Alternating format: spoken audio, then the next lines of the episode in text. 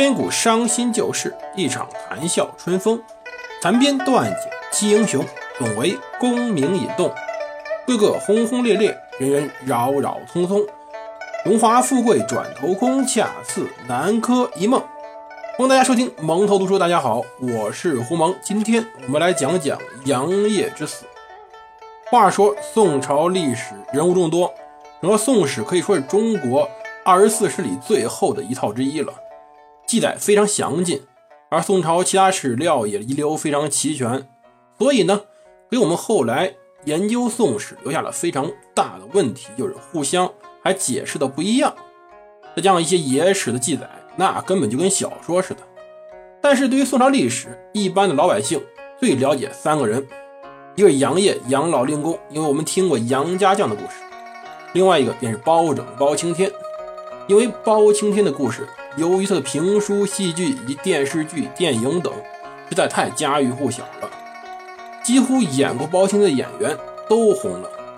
而另外一个便是岳飞岳武穆，也是评书《说岳全传》嘛。可以说小说的传播力比我们所知道的这些正史强多了，大家喜闻乐见，比较容易接受，更具有故事性。我们这个《刘娥传》嘛，真正想做起来的时候，也是在考虑那个。狸猫换太子的故事，这是诱因。而今天呢，我们讲讲杨业之死。我们之前提过嘛，现在简单的提一下，杨业原名叫杨重贵，是北汉大将。由于他屡立战功，不仅高官厚禄，同时呢，北汉国主还授他改姓刘，刘可是国姓呢。要知道后来我们知道郑成功被赐姓国姓，天天国姓爷、国姓爷叫了一辈子。而杨业也是啊，人家也是国姓爷。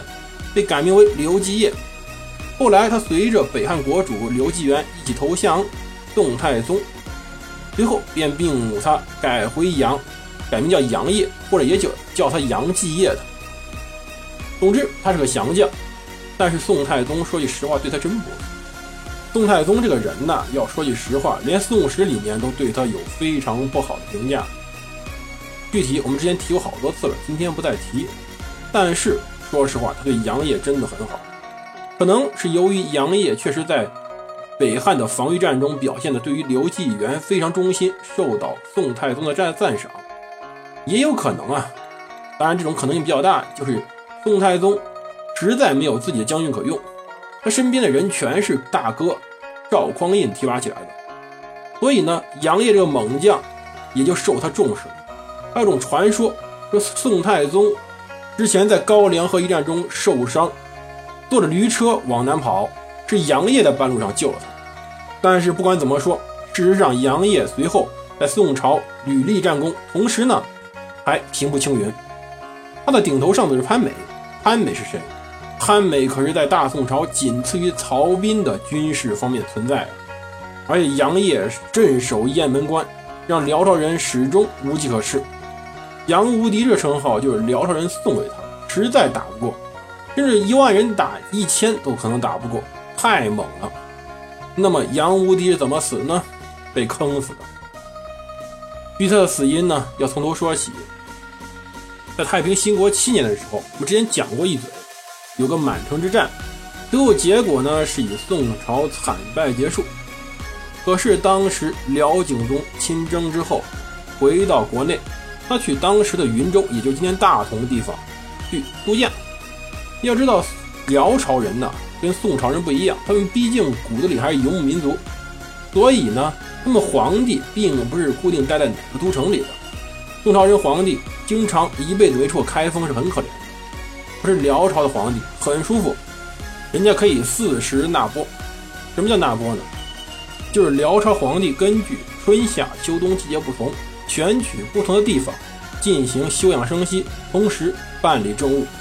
所以呢，辽朝有五个都城，人家可能随时跑到另外一个地方待着。辽景宗在满城之战以后便跑到大同去了，当时的云州，今天的大同。可是呢，他从小身体不好，小时候好像受过什么惊吓，从小身子不弱。到大同之时，他犯病了，一病不起，呜呼哀哉，在三十五岁就驾崩了。皇帝这么早驾崩，对于帝国来说是个最重大打击，因为传位给谁是个问题。一般三十五岁皇帝孩子不会太大，真就是他二十多岁生个孩子，那么这时候也就十几岁啊。确实如此，这时候辽朝可以说是标准的孤儿寡妇啊。当时辽景宗的老婆，也就皇后，也就这时候太后吧，萧燕燕，抱着自己孩子在玉座上坐着。萧炎这时候二十九岁，而他的孩子呢，也就是当时的梁王耶律隆绪，年龄也不大。辽景宗临死时候诏命梁王耶律隆绪继位，一个十一二岁的小孩继位。当时继位之时，耶律隆绪新皇帝也与他的母后萧燕燕在皇位上坐着。萧燕燕这时候才不到三十，对着下面的臣属们说：“母寡子幼，族属雄壮，边防未竟，奈何？我们孤儿寡妇的身边那些部族又那么强大，边防的宋朝还时不时要打过来，怎么办呢？”下面两个人答道：“这两个人，一个叫韩德让。”之前讲过，一个叫耶律斜轸，我们之前也提过。这两位对着萧燕燕说：“信任臣等何虑之有？信我们的。”但是呢，这时候我们先说一句：说韩德让跟萧燕燕不一般。有传言说韩德让之前跟萧燕燕是情侣关系，甚至可能定过亲。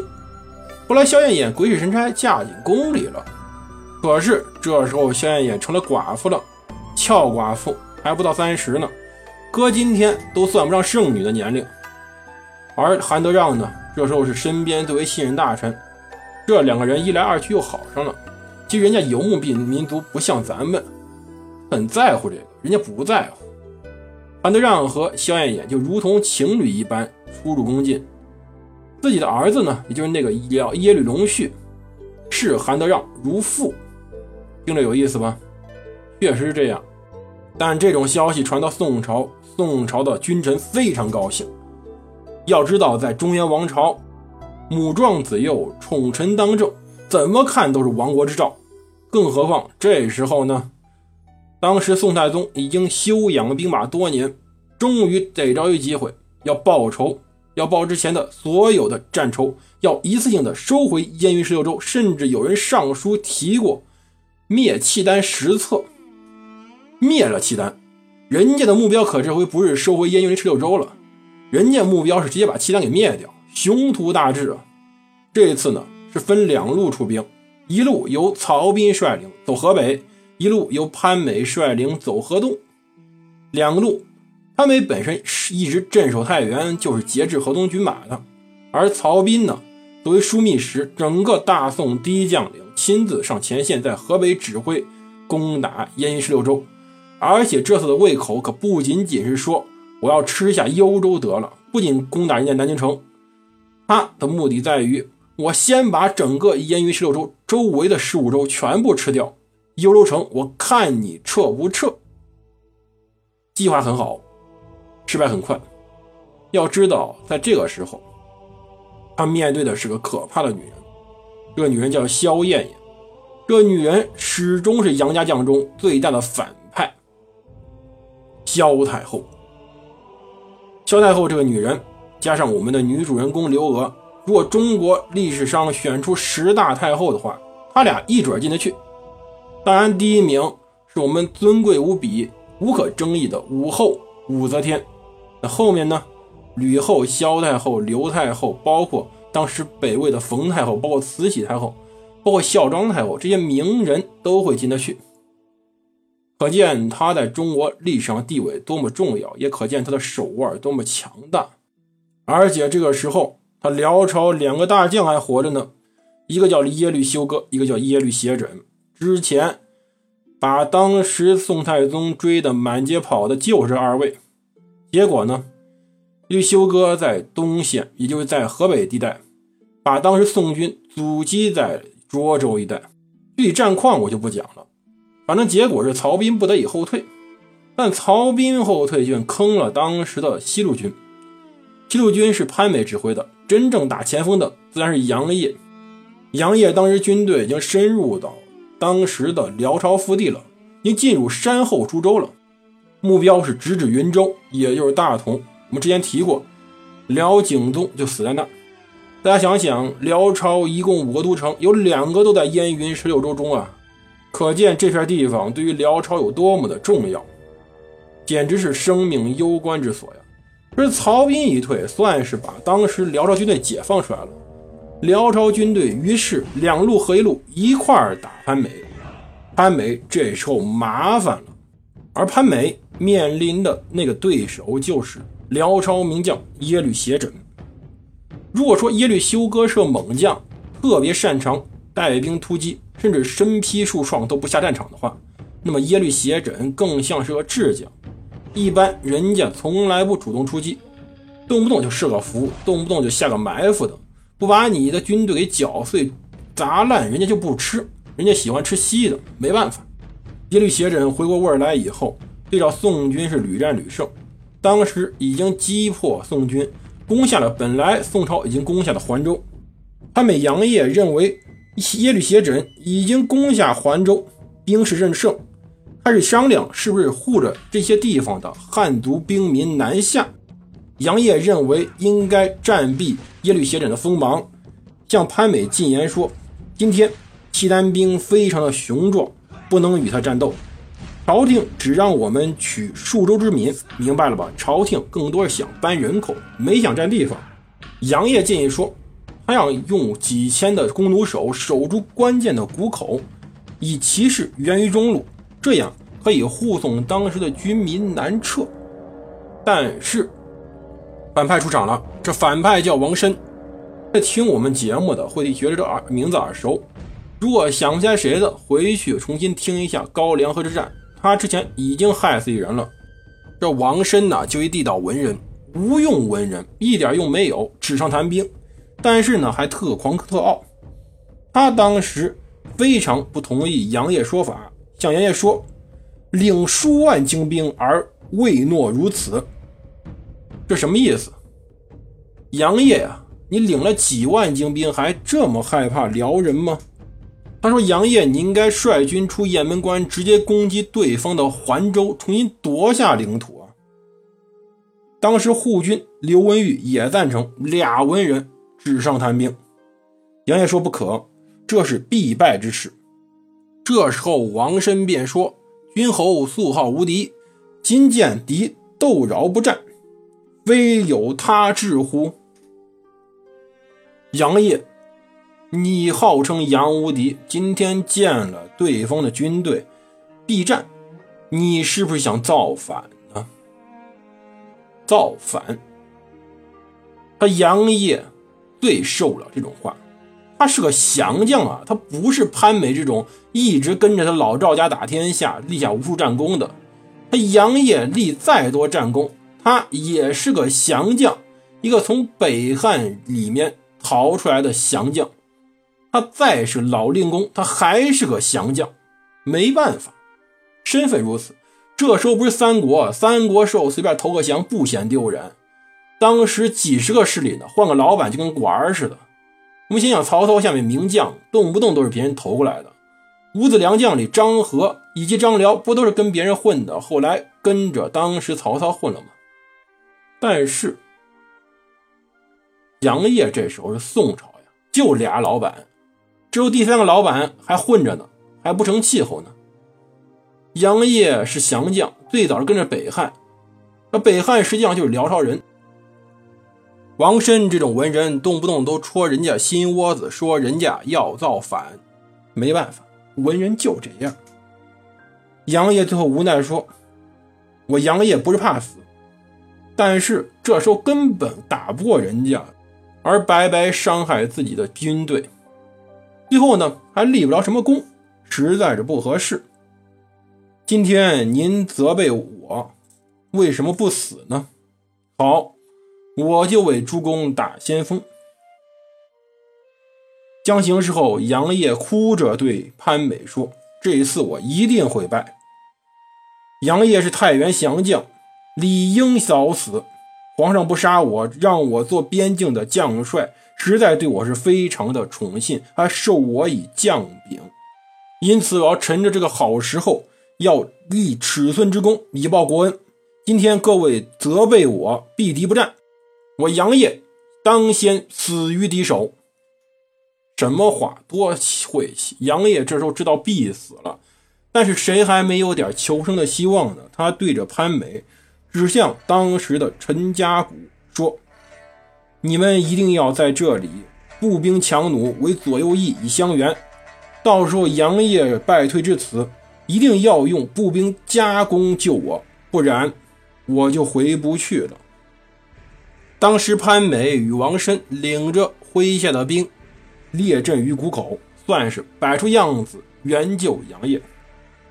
耶律斜轸听说杨业将至，高兴坏了，便遣自己的部将萧达兰伏兵于路。杨业率兵至，耶律斜轸拥兵布阵为攻战之势。杨业猛攻，耶律斜轸败退。其实耶律斜轸到底败退几次，我们不知道，但是他下了一个非常好的埋伏。让杨业最后掉进了口袋中。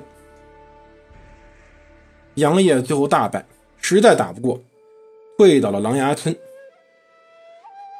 王申他从寅时等到巳时，寅时就是早上的时候，巳时都快到下午了，午时中午嘛，巳时就是下午两三点时候，没有得到杨业报告，而让人登在山上去远望，没有看见什么东西。王申自以为辽兵已败，想前去争功，于是呢，领兵离谷了。潘美这大将根本管不住宋太宗这个非常器重的王申，潘美也率兵沿河而上，向西南而进。走了二十里，听说杨业败了，便率军而走。当时后海浦败没，杨业呢，且战且行，从中午站到晚上，这时候。退到之前所说的陈家谷，到陈家谷口，一个人都没有。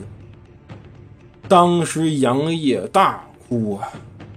杨业这时心想：死定了，死定了，那也要死于敌军之手。再多斩杀几个敌人吧，便率领麾下的那些军士们再去战斗。